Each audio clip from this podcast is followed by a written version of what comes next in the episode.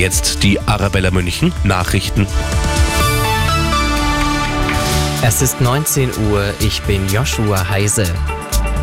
Die Mutter des in Haft gestorbenen Kreml-Gegners Nawalny hat die Leiche ihres Sohnes von den russischen Behörden erhalten. Das gab Nawalnys Sprecherin auf der Plattform X bekannt. Mehr als eine Woche forderten Nawalnys Familie und Unterstützer die Herausgabe der Leiche des russischen Oppositionsführers für einen menschenwürdigen Abschied. Eigentlich sollen russisch-orthodoxe Christen am dritten Tag nach ihrem Tod beerdigt werden. Auch deshalb stand Kremlchef Putin in der Kritik, seinen Gegner auch nach dessen Tod weiter in Geiselhaft zu nehmen. Vermutlich wird Nawalny schon an diesem Sonntag auf einem der größten Friedhöfe hier in der russischen Hauptstadt beerdigt. Schon heute trauerten viele Menschen Menschen um ihn in Kirchen. Aus Moskau, Ulf Mauder.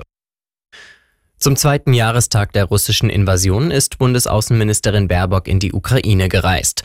Am Grenzübergang zur Republik Moldau traf sich die Grünen-Politikerin mit dem ukrainischen Außenminister Kuleba.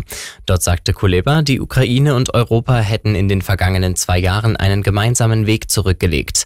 Europa habe sich als starker Akteur behauptet, der ehrgeizige historische Entscheidungen treffe. Wörtlich sagte Kuleba, gerade jetzt wird Geschichte geschrieben. Der zweite Jahrestag des Beginns des russischen Angriffskriegs auf die Ukraine ist auch in Bayern Thema.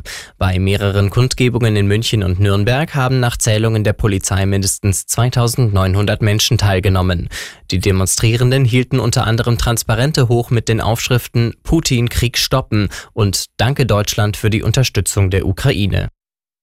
Am 23. Spieltag der ersten Fußball-Bundesliga hat Stuttgart gepatzt. Die Schwaben kamen gegen Abstiegskandidat Köln nicht über ein 1 zu 1 hinaus. Mönchengladbach hat sich durch ein 5 zu 2 gegen Bochum etwas von der Abstiegszone abgesetzt.